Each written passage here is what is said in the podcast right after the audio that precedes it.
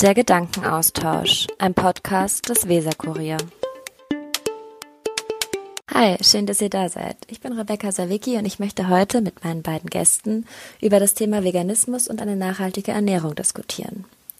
Was vielleicht von vornherein noch gesagt werden sollte, ist, dass wir aufgrund der andauernden Pandemie und des steigenden Inzidenzwertes hier in Bremen nicht zu dritt in einem Zimmer sitzen, sondern jeder in seiner eigenen Wohnung ist. Wir führen die Diskussion via Sprachnachrichten in einem Gruppenchat. Meine Gesprächspartnerinnen sind Simone Blaschke und Charlotte Schröder. Simone, Charlotte, möchtet ihr euch einander und dem Publikum vielleicht erst einmal vorstellen? Hallo, ich bin Simone. Ich lebe in Bremen in Hornlehe. Ich bin 38 Jahre, arbeite hier als Juristin und bin seit circa sieben Jahren vegan, ein bisschen länger sogar schon. Das macht mir unheimlich viel Spaß und das Thema finde ich auch immer noch interessant und total vielfältig und deshalb freue ich mich, dass ich heute bei der Diskussion dabei sein darf. Hallo, mein Name ist Charlotte.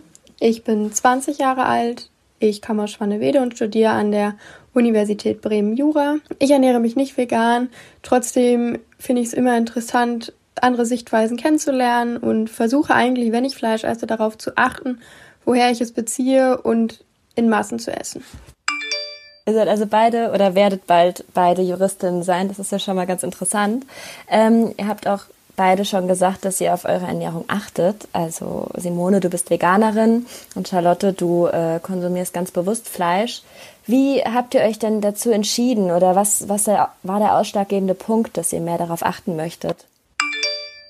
Ja, es ist immer schwer, einen konkreten Punkt festzumachen.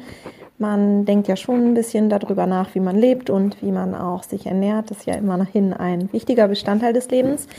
Ähm, für den Veganismus interessiert habe ich mich tatsächlich durch einen absoluten Zufall. Eine Freundin von mir hat mir, heute darf man das ja gar nicht mehr sagen, von der Attila Hildmann Vegan Challenge erzählt. Ich schwöre euch, vor sieben Jahren war der noch nicht so oder ich habe es vielleicht noch nicht so erkennen können. Und sie hatte gesagt, sie hat die jetzt mal 30 Tage gemacht und sie hat so toll abgenommen und mega gute Haut gekriegt und das sollte jeder mal probieren. Und ich war so, mm, ah, vegan, ähm, ich habe mega viel Fleisch gegessen und auch so gerne und und dachte aber so, ja, mal gucken, ob das wirklich so gut ist. Habe das 30 Tage gemacht und am Ende habe ich gemerkt, dass ich in diesen 30 Tagen gar keine Migräne mehr hatte.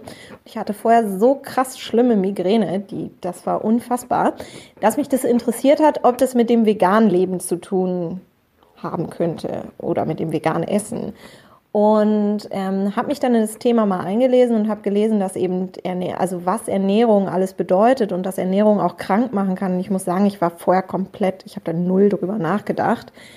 Und dann bin ich irgendwie so dabei geblieben. Also dann habe ich erst vorwiegend vegan gegessen und nochmal ab und zu mal eine Ausnahme gemacht. Dann habe ich irgendwann mich mehr mit dem Thema auseinandergesetzt und bin dann zu der Entscheidung gelangt, dass ich aus vielfältigen Gründen vegan leben möchte. Ähm, bei mir kommt es tatsächlich, glaube ich, schon von zu Hause aus. Also wir haben nie in Massenfleisch gegessen. Wenn meine Mutter Fleisch gekauft hat, war es immer regional. Und hinzu kommt noch, dass ich, ich glaube, in der 11. Klasse meine Projektarbeit über das Thema Fleischkonsum und Produktion im Wandel der Zeit geschrieben habe und ich mich wirklich Stunden mit diesem Thema beschäftigt habe und ja, mir da auch noch einiges bewusst geworden ist, was ich vorher tatsächlich gar nicht so wusste. Ihr setzt euch also beide sehr bewusst und sehr ausführlich mit dem Thema Ernährung auseinander. Ich könnte mir vorstellen, dass viele Menschen das nicht in diesem Ausmaß tun. Ähm, wenn ihr Fragen aneinander habt, stellt sie euch gerne. Ähm, ich hätte dann schon mal eine Frage an Simone. Du hast gesagt, du hast früher gerne Fleisch gegessen. Fällt es dir heute noch manchmal schwer, darauf zu verzichten? Das ist tatsächlich eine äh, gute Frage. Ich habe nicht das Gefühl, dass ich auf Sachen verzichten muss. Also ich habe wirklich gerne Fleisch gegessen, habe mir aber tatsächlich nie wirklich Gedanken zu meiner Ernährung gemacht. Als ich angefangen habe, meine Ernährung umzustellen, habe ich manchmal noch bestimmte Geschmacksrichtungen vermisst oder hatte das Gefühl, ich darf bestimmte Produkte jetzt nicht mehr essen.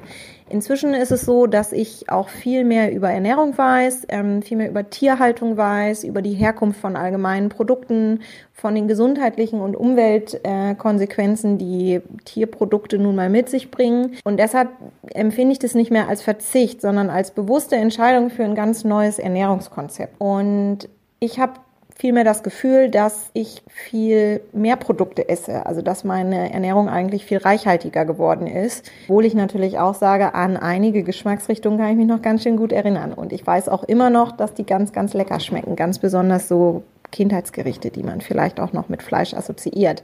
Aber dadurch, dass ich weiß, was dieses Gericht für mich persönlich bedeutet, ist es für mich kein Verzicht, sondern eine bewusste Entscheidung, dass ich es einfach nicht mehr möchte. Und Charlotte, wenn du sagst, dass ihr von zu Hause aus schon immer sehr bewusst Fleisch konsumiert, wie oft in der Woche ungefähr würdest du sagen, isst du Fleisch? Ich glaube tatsächlich, dass sich viel zu wenig Menschen darüber Gedanken machen, was sie essen und wie viel sie essen und was ihr Körper überhaupt braucht. Man merkt es, glaube ich, selber, alle, die es schon einmal ausprobiert haben. Wenn man sich gesünder ernährt, ist man definitiv fitter. So, für mich würde ich sagen, dass ich höchstens zweimal die Woche Fleisch esse. Ja, ich find's ähm, spannend, dass ihr ja quasi ähnliche Erfahrungen macht. Äh, Simone, du dadurch, dass du gar keine tierischen Produkte mehr zu dir nimmst. Und Charlotte, du dadurch, dass du so bewusst dich mit deiner Ernährung auseinandersetzt auch. Was mich interessieren würde, ist, wie ihr beide zu Fleischersatzprodukten steht. Gerade auch, wenn jetzt die EU mal wieder darüber debattiert, ob das Irreführung ist oder ob man auch pflanzenbasierte Produkte ruhig so nennen kann wie das tierische Pendant-Produkt. Ja, Fleischersatzprodukte, da scheiden sich die Geister. Ich finde sie super. Sie machen den Übergang leichter, mm, gerade für Menschen, die am Anfang das noch als Verzicht empfinden. Sie machen auch das Angebot reichhaltiger. Ich glaube nämlich, man muss sich vergegenwärtigen, dass viele Menschen ja nicht auf Fleisch verzichten, weil sie den Fleischgeschmack nicht mögen. Also gibt sicherlich auch, aber ich denke, viele Vegetarier und Veganer verzichten ja auf Fleischprodukte, weil damit heutzutage, nicht immer, aber doch in einem sehr großen Anteil, Massentierhaltung, Tierleid und ähnliches verbunden ist. Und nicht, weil sie den Geschmack nicht mögen. Und wenn man dann sagt, ich schaffe diese Komponente zu entziehen, also ein Produkt, was mir gut schmeckt, was mir ähnlich schmeckt, was die gleichen Bedürfnisse stillt wie vielleicht eine Scheibe Salami, indem ich eine Veggie-Salami esse, die es auch noch in einem ganz normalen Supermarkt zu kaufen gibt, finde ich das super. Die Diskussion in der EU finde ich lächerlich, ähm, dass man eine Veggie-Salami nicht Veggie-Salami nennen darf, weil das eine Verbrauchertäuschung ist. Ich empfinde das nicht so. Ich finde diese Ersatzprodukte gar nicht verkehrt. Was Simone ja auch schon über sich gesagt hat, sie verzichtet nicht auf die tierischen Produkte, weil sie den Geschmack nicht mag, sondern einfach aus Aspekten der Umwelt und des Tierwohls. Und ich denke, so geht es den meisten, die sich vegan oder vegetarisch ernähren. Und vielleicht kann man mit dieser Palette an Produkten den ein oder anderen auch noch dazu bringen, dass man sagt, komm, hier gibt's eine Alternative, die schmeckt ähnlich und sie schmecken ja wirklich ähnlich. Ihr müsst nicht ganz drauf verzichten, aber ihr würdet der Umwelt einen Gefallen tun und auch den Tieren wahrscheinlich, wenn man nicht immer zum tierischen Produkt greift, sondern es würde ja reichen, wenn man das zwischendurch einfach mal macht, weil wenn man sich das auch einfach mal anguckt, wie viel so ein Stück Fleisch an CO2-Belastung mit sich bringt, ich glaube, das ist den meisten gar nicht so bewusst. Und vielleicht kann man halt mit diesen Alternativprodukten den einen oder anderen dazu bringen, mal auf ein Stück Fleisch zu verzichten. Es das heißt ja nicht, dass man dann, nur weil man sowas isst, gar kein Fleisch mehr isst. Man ist ja nicht gezwungen, jeder kann ja das essen, was er will. Aber was ich häufig nicht verstehe von Menschen, die viel Fleisch essen, da sind diese Ersatzprodukte ja total in Verruf. Die werden ja total runtergemacht und dann heißt es ja, wenn man Fleisch essen will, dann, dann ist auch richtiges Fleisch. Aber ich finde, man darf auch diesen, diesen Umweltaspekt dann nicht vergessen. Also wir wollen das Klimaziel erreichen und solche Leute sollten sich dann vielleicht auch einfach mal angucken, was für eine CO2-Belastung dahinter steht und nicht nur das Tierwohl. Ich habe tatsächlich noch mal eine Frage an Charlotte. Und zwar hast du gesagt, du isst zweimal pro Woche Fleisch. Und wenn man auf die Statistik guckt und auf den Durchschnittsdeutschen, die Durchschnittsdeutsche, wenn wir überhaupt unterstellen, dass es sowas gibt, ist es ja tatsächlich wenig. Mich würde interessieren, ob das alle Fleischprodukte beinhaltet, also auch die kleine Scheibe Salami auf der Pizza oder das Fleisch in Ravioli. Du ernährst dich ja sehr bewusst, deshalb vermute ich nicht. Aber mir ist aufgefallen, als ich mich mit meiner Ernährung auseinandergesetzt habe, dass ich manchmal gar nicht merke, an welchen Stellen ich überhaupt Tierprodukte konsumiere. Das würde mich nochmal interessieren, ob das bei dir dann wirklich auch bewusster Fleischverzehr ist. Also ob du dir dann bewusst ein Stück Fleisch zubereitest und so dieses, da ist eben zusätzlich noch Fleisch drauf, ob das bei dir auch passiert.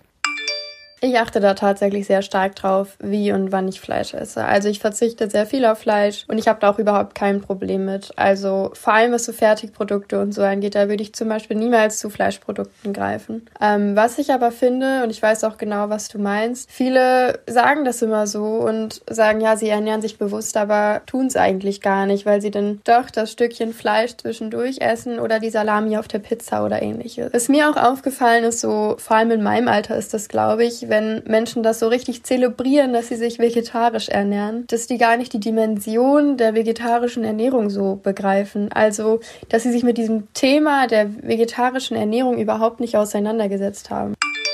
Ihr habt jetzt beide schon erwähnt, dass viele Menschen sehr unbewusst Fleisch konsumieren und zum Beispiel die Scheibe Salami gar nicht mitrechnen in ihrer täglichen Fleischrechnung. Der Durchschnitt der Deutschen liegt bei 60 Kilogramm Fleisch pro Jahr. Das sind 1,1 Kilogramm in der Woche. Was denkt ihr, wenn ich euch eine solche Zahl vor den Latz knalle? Ich muss sagen, wenn ich diese Zahl höre, 1,1 Kilo oder 1,3, die Statistik schwankt ja auch immer so ein bisschen, finde ich, löst es in mir viel zu wenig aus. 60 Kilo pro Jahr, auch das löst bei mir noch gar nicht so Empörung oder ähnliches aus. Deshalb finde ich diese Statistik immer, wenn man fragt, was löst es in dir aus, schwierig. Wenn man sich selber seinen Konsum hinterfragt, ist man manchmal schon, wenn man dann nachrechnet, irgendwann auf einer Ebene, wo man denkt, oha, ich liege aber doch ganz schön drüber oder ha, ich liege ganz schön drunter. Ich finde viel schlimmer andere Statistiken. Und zwar habe ich erst letztens gelesen, dass in 2019 765 Millionen Tiere in deutschen Schlachthöfen geschlachtet werden. Ja, es wird nicht alles in Deutschland konsumiert, weil wir ja auch noch Fleisch exportieren. Aber was so eine Zahl mit mir macht, ist viel krasser als dieses 1,1 Kilo, weil wenn ich mir 1,1 Kilo vorstelle, ist es für mich so wenig Fleisch und es impliziert fast, dass das gar kein Problem mehr ist. Also 1,1 Kilo, ja mein Gott, das ist ein Kilo Mehl und vielleicht noch eine Scheibe Wurst oder eine Beefy. Wenn ich mir das so als Fleischportion vorstelle, habe ich nicht das Gefühl, das ist mega viel. Aber wenn ich höre, 765 Millionen Tiere sterben jedes Jahr in unseren Schlachthöfen, das ist so schlimm für mich. Das macht so viel mit mir. Bei der Zahl bin ich total auf Simones Seite. Bei 1,1 Kilo knapp ein Kilo, da denkt, glaube ich, fast jeder an das Kilo Mehl. Aber kaum einer begreift, glaube ich, bei einem Kilo Fleisch den Hintergrund der ganzen Geschichte. Also sei es die Zahl der toten Tiere, die wirklich erschreckend ist, oder auch CO2-Belastung oder ähnliches. Aber ich glaube, es begreift keiner so richtig, welchen Ausmaße das Ganze hat. Charlotte, du hast vorhin schon mal erwähnt, dass gerade in deiner Generation viele Menschen Vegetarier oder Vegetarierin sind und sich trotzdem gar nicht damit auseinandersetzen, was das überhaupt bedeutet. Ähm, magst du mal genauer erklären, was du damit meinst? Also ich glaube, das ist so ein bisschen so eine Trenderscheinung, sich vegetarisch zu ernähren, um es einfach sagen zu können. Also es sind nicht diejenigen, die sich, die sich vegetarisch ernähren und dann die Dimension nicht begreifen, die es nicht so einen großen Nagel hängen. Es sind eigentlich die, die es immer am lautesten rausposaunen, sie würden sich vegetarisch ernähren, die dann gar nicht so das ergreifen, was das alles beinhaltet. Hast du da einen ähnlichen Eindruck, Simone?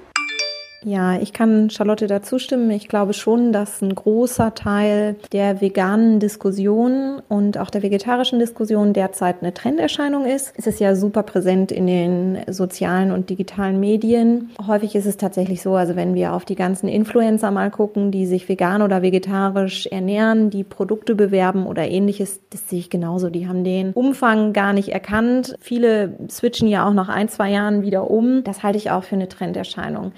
Nichtsdestotrotz glaube ich, dass der Anteil an informierten Vegetarierinnen und informierten Veganerinnen wächst. Also dass sowohl die Masse an Trend-Veganerinnen, sofern es unterstellt, dass es die wirklich gibt, wächst, als auch die Gruppe der bewussten Veganerinnen wächst meines Erachtens. Allerdings erkennbar oder präsent in der gesellschaftlichen Diskussion sind wohl eher die Trendveganerinnen.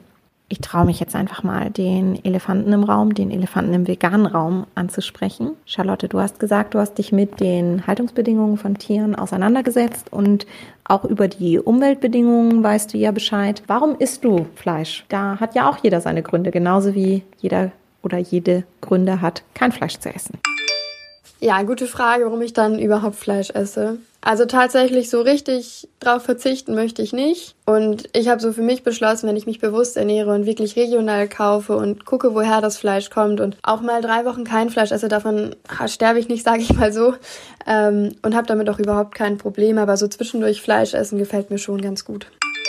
Kannst du, Simone, Charlottes Einstellung zum Fleischkonsum nachvollziehen oder ist dir das zu wenig? Zunächst einmal möchte ich sagen, ich finde super, dass sie auch diesen Grund so reflektiert und ehrlich mit uns teilt. Charlotte sagt, sie möchte nicht auf Fleisch verzichten und ab und zu isst sie es gerne. Das heißt, sie isst es aus Genuss. Das ist zumindest ehrlich. Es wird nicht irgendein Argument vorgeschoben. Das finde ich, also es ist wirklich, das bewundere ich, dass sie das in so jungen Jahren aus meiner Perspektive schon so ehrlich und reflektiert auch sagt und sich insgesamt mit dem Thema so auseinandergesetzt hat. Ich habe natürlich eine andere Meinung. Für mich ist es kein Grund, um Fleisch zu essen, dass man es gerne isst. Nichtsdestotrotz finde ich es ehrlich und es ist ein menschlicher Grund. Ich finde auch, dass das sehr ehrlich und auch sehr menschlich ist. Simone, bei vielen Veganer und Veganerinnen hört das Vegansein ja nicht in der Küche auf. Sie achten auch außerhalb darauf, dass sie zum Beispiel kein Leder tragen oder keine Schurwolle. Ist das bei dir auch so? Bei mir endet tatsächlich das Vegansein auch nicht in der Küche. Ich kaufe keine Produkte aus Leder, keine Produkte aus Wolle. Kosmetik und Putzmittel sind bei mir vegan und tierversuchsfrei. Ich achte da sehr drauf. Wenn es eine vegane Alternative gibt, nutze ich immer die. Es gibt Dinge, die ich noch habe. Schuhe aus Leder oder Wollmäntel, die trage ich auf. Ich würde aber keine neuen kaufen, auch nicht Secondhand, was ja manchmal so ein Kompromiss ist, den einige vegan lebende Menschen nehmen. Ich bin mir aber dessen bewusst, dass es bei einigen Sachen keine Alternativen gibt. Dass vielleicht ein Dienstwagen noch Leder hat oder dass ich, wenn ich fliege, oder was auch immer. Also viele Sachen, die ich unternehme, sind nicht per se vegan. Ich habe nur keine richtige Alternative. Das heißt, wenn es eine vegane Alternative gibt, ziehe ich die immer vor. Ich nehme dafür auch eine eingeschränkte Produktpalette in Kauf. Aber ich habe es noch nicht geschafft, 100% Tierprodukte aus meinem Leben zu verbannen. Ich habe zum Beispiel noch ein Lederlenkrad und es gibt keine vegane Alternative. Finde ich sehr bedauerlich, aber damit lebe ich dann halt erstmal weiter. Das finde ich einen super spannenden Punkt. Ich habe mir nie Gedanken darüber gemacht, dass die Innenausstattung eines Autos nicht vegan sein könnte. Wenn ich darüber nachdenke, dann denke ich natürlich an Lederjacken oder ich denke an Omas Wollstrümpfe zum Beispiel. Aber nochmal zurück zu dem Trend, dass äh, sich viele Menschen damit jetzt brüsten, Vegetarierinnen oder Veganerinnen zu sein. Glaubt ihr nicht trotzdem, dass das auch der Sache dienen könnte, dass diese Bewegung wächst? Natürlich dient dieser Trend auch dem Zweck, aber ich denke, wenn es immer so oberflächlich nur angeschnitten wird, dieses Thema, dass es niemals in die Köpfe der Menschen beziehungsweise in die Köpfe der meisten Menschen reingeht, dass Ernährung beziehungsweise vegetarische oder vegane Ernährung viel größere Dimensionen mit sich zieht, als man es auf den ersten Blick denkt. Also man hat es ja auch gerade gesehen, ich wusste das beispielsweise auch nicht so, ähm, dass es da auch keine Alternativen gibt zu einem Lederlenkrad oder ähnliches. Dass man einfach die Leute so, glaube ich, nicht dazu kriegt, sich damit so richtig auseinanderzusetzen. Also wenn man so vegetarische Ernährung so anpreist oder ähnliches, dann sehe ich das immer so, dass man da wirklich alle Dimensionen oder zumindest die meisten Dimensionen mit erwähnen sollte. Weil sonst kann so ein Trend auch wieder ganz schnell in eine andere Richtung gehen, wenn man gar nicht die Gründe dahinter versteht oder ähnliches, dass man dann so denkt, ja gut, vegetarische Ernährung das eine, aber was ist eigentlich der Hintergrund davon? Warum mache ich das eigentlich? Und es ist natürlich viel nachhaltiger, wenn man die ganze Dimension begreift, beziehungsweise den Menschen die ganze Dimension erklärt dahinter. Die tragen das natürlich dann auch weiter und sonst wird es einfach nur ein oberflächlicher Trend, der so schnell vorbei ist, wie er auch gekommen ist, in meinen Augen da hat sich meine Meinung tatsächlich gewandelt. Am Anfang dachte ich, jeder, der über Vegetarismus und Veganismus in den Medien redet und das Thema voranbringt, das ist wertvoll für das Movement. Das sehe ich inzwischen anders, weil es braucht immer noch jemanden, der nachhaltig und reflektiert mit dem Thema sich befasst. Gerade diese schnelllebigen Social Media Stars, die wirklich Trend-Veganerinnen sind, setzen sich nicht nachhaltig mit dem Thema auseinander, sondern die setzen sich einseitig mit dem Thema auseinander, weshalb es nur temporär ist und immer wenn es einen Trend gibt, der dann abstürzt, ist der Absturz wieder von Nachteil für das Movement. Das heißt, ich würde mir wünschen, dass es eine stärkere Plattform für nachhaltige, bewusste Vegetarierinnen, Vegetarier ähm, und Veganer gibt und man den Fokus in den Medien nicht so stark auf die Trend-Veganerinnen Vegetarierinnen legt, weil ich das Gefühl habe, durch dieses ja undurchdachte und durch dieses fehlende Konzept, was dahinter steht, dass die manchmal der Sache unterm Strich mehr schaden, als sie ihr am Anfang Nutzen bringen. Ich finde es total spannend, wie oft ihr beide euch doch einig seid und in wie vielen Punkten ihr euch einig seid. Ähm, ich sehe das ähnlich mit dem Trend. Allerdings weiß ich auch nicht so recht, wie man dagegen steuern kann. Also was denkt ihr, müsste passieren, damit Menschen sich mehr damit auseinandersetzen, was das alles bedeutet? Ich denke, eine nachhaltige Auseinandersetzung mit dem Thema braucht einfach auch Informationen. Informationen zu Veganismus, Informationen zu Tierprodukten und auch zur Herkunft industrieller Produkte. Weil Charlotte hat es ja auch schon in ihren Diskussionen gesagt, man setzt sich viel zu wenig damit auseinander. Das heißt, das Thema braucht nicht den hundertsten Influencer, der einen veganen Lippenstift in die Kamera hält, sondern man müsste sich eigentlich mal bewusst machen, dass man zwar ganz bewusst die Bio-Weidemilch kauft, aber dass das Milchpulver, was in wirklich jedem Produkt drin ist, also es ist überall, also ich habe das Gefühl, überall ist Milchpulver drin. Das stammt nicht von Bio-Weidemilch, sondern das ist der billigste Massentierhaltungsscheiß. Ich muss es auch einfach so deutlich sagen. Und das wird total verschleiert. Man isst seine Schokolade von irgendeinem namhaften Markenhersteller, vielleicht war die sogar teuer und da drin ist Milchpulver von Kühen, die wirklich gehalten werden. Das kann kein normaler Mensch verantworten. Und es ist uns nicht bewusst. Der Konsument hat das Gefühl, dass man ein gutes Produkt kauft, ein Markenprodukt kauft, ein hochwertiges Produkt kauft und es steht unter Butter, Reinfett oder Milchpulver als Fußnote auf dem Produkt dass ein Tierprodukt enthalten ist. Aus welchen Umständen das kommt, wird sich faktisch nicht recherchieren lassen, zumindest nicht für normalen Bürger. Und das kann es irgendwie nicht sein. Oder dass die Eier in Eiernudeln aus absolut schrecklichster Käfighaltung kommen. Das müsste eigentlich auf jedem Produkt draufstehen, wie die Haltungsbedingungen von den Tieren waren, die Produkte zu einem Gesamtprodukt beigesteuert haben. Und dann würde uns allen Angst und Bange werden. Und es ist für mich immer noch erschreckend, dass die Aufnahmen aus diesen industriellen Tierbetrieben weitestgehend immer noch von Tierschützerinnen kommen müssen und nicht allgemeine Kampagnen sind. Es geht häufig nur, wenn man das Gesetz bricht. Es wird in Stelle eingebrochen, ob man es gut findet oder nicht, aber diese Bilder gibt es sonst nicht. Und das wäre wichtig. Eine ehrliche Diskussion. Wie findet die Produktion von Tierprodukten hier vor unserer Haustür statt? Es reicht, wie gesagt, nicht ein veganes Shampoo zu kaufen, sondern man muss sich eigentlich bewusst sein, was liegt auf meinem Teller, was steht in meinem Badezimmer, was trage ich am Körper und was schmiere ich mir ins Gesicht und was bedeutet bedeutet das an Produkten. Und es ist für den normalen Bürger, die normale Bürgerin nahezu nicht zu recherchieren. Und das bräuchte es. Ich glaube, nur das hilft, eine nachhaltige Auseinandersetzung mit dem Thema sicherzustellen. Klar, die Trend-Vegetarierinnen, Trend-Veganer, Veganerinnen bringen das Thema in den Fokus, aber die breite Masse wird nicht abgeholt, sondern nur einige, die vielleicht eh schon ein bisschen vorab sich mit dem Thema auseinandergesetzt haben. Die Charlotte, die wird vielleicht abgeholt, weil die sowieso schon eine total bewusste Produktwahrnehmung hat und sich mit dem Thema mega befasst hat. Aber der oder die Durchschnittskonsument, Konsumentin wird nicht abgeholt, sondern die sieht das Produkt, die hat das Gefühl, okay, es ist ein Vegan-Label drauf, ist ein cooler, cooler zusätzlicher Aspekt. Vielleicht denkt man auch, geil, habe ich gleich noch was Gutes getan. Natürlich bringt es irgendwie das Thema voran und dass diese Produkte entwickelt werden, ist natürlich ein guter Schritt. Auch ein kleiner Schritt ist ein guter Schritt. Aber um nachhaltig mal über die Bedingungen nachzudenken, wie wir Tierprodukte herstellen und konsumieren, braucht es viel mehr als die Trendveganerinnen. Das hast du jetzt super ausführlich nochmal erklärt, auch was es mit Milchpulver und Schokolade auf sich hat. Meinst du, es würde Sinn ergeben oder es würde helfen, wenn die Industrie verpflichtet würde, ganz genau aufzuschreiben auf ihre Produkte, sei es jetzt der Schokoriegel, sei es die Nudeln, sei es die Tütensuppe, keine Ahnung, draufzuschreiben, woher die Produkte stammen?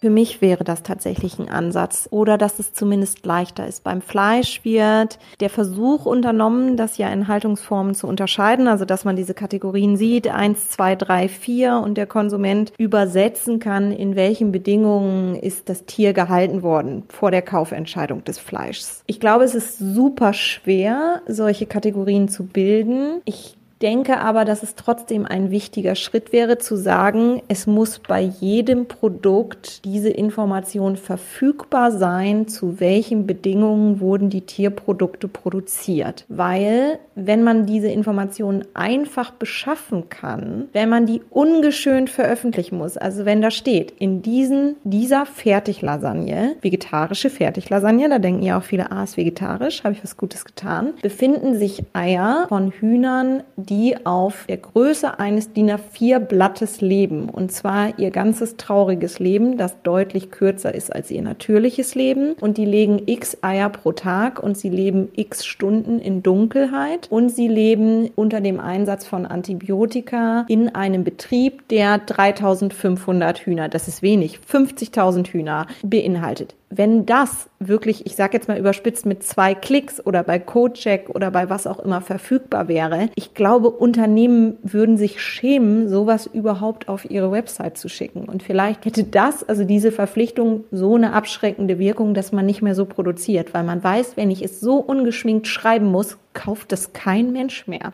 Ich hoffe das. Ich befürchte aber auch, dass wir inzwischen so weit uns von unseren Produkten und Lebensmitteln entfernt haben, dass es trotzdem viele nicht einschränken würde. Weil ich habe so ein bisschen die Befürchtung und mache ein bisschen die Beobachtung, dass im Moment Kaufentscheidungen gerade von Lebensmitteln maßgeblich über Preis und Genuss stattfinden und nicht über Informationen.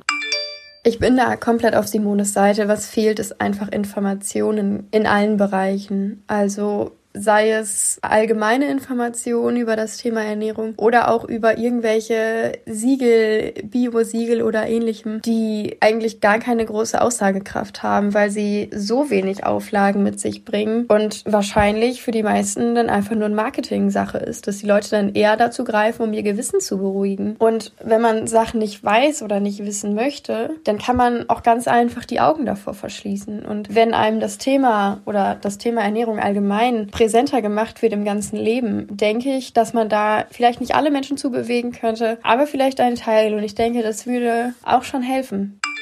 Wichtig ist mir nochmal zu sagen, dass man auch den Konsumenten aus diesem ganzen Thema nicht rauslassen darf. Ja, es ist schwer, diese Informationen zu bekommen. Das Thema wird einem nicht mundgerecht serviert. Manchmal wird es sogar vielleicht gerne aus den Medien rausgelassen, weil es natürlich auch kein super angenehmes Diskussionsthema ist und wir auch viele andere wichtige Themen haben, über die man sprechen muss. Nichtsdestotrotz, mit jeder Kaufentscheidung schicken wir auch eine Botschaft. Jeder Konsument sollte sagen, ich will diese Informationen haben und ich kaufe Produkte, bei denen ich ein gutes Gefühl habe. Das heißt, auch der Konsument sollte sich mehr einsetzen für die Möglichkeit, bewusste Kaufentscheidungen zu treffen.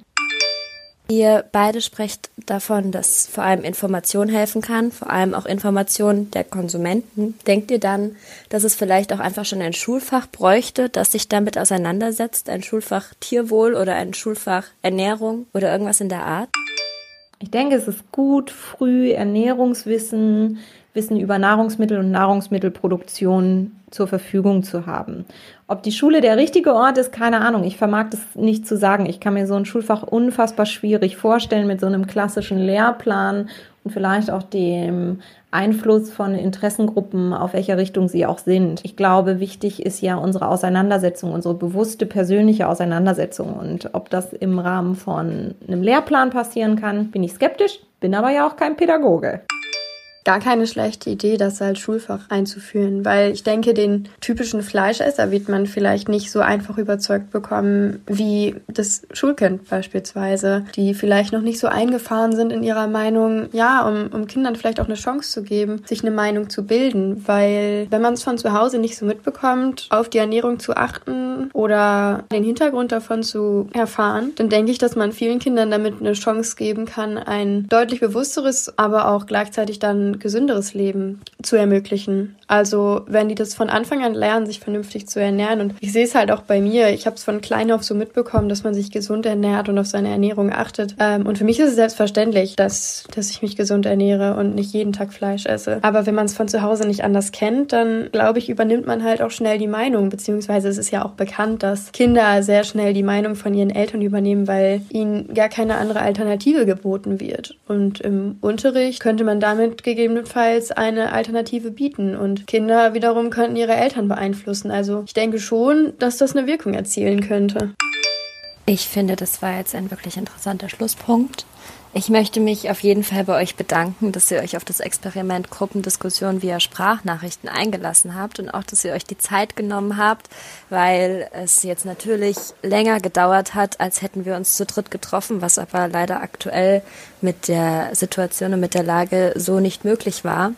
Ich fand das Gespräch super spannend. Ich glaube, dass sehr, sehr viele Denkanstöße dabei rumgekommen sind. Und vielleicht ist ja auch so schon mal ein erster Beitrag geleistet, dass die Hörerinnen und Hörer sich zumindest mehr mit ihrem Konsum und mit ihrer Ernährung auseinandersetzen. Ich danke euch und wünsche euch noch einen wunderschönen Nachmittag.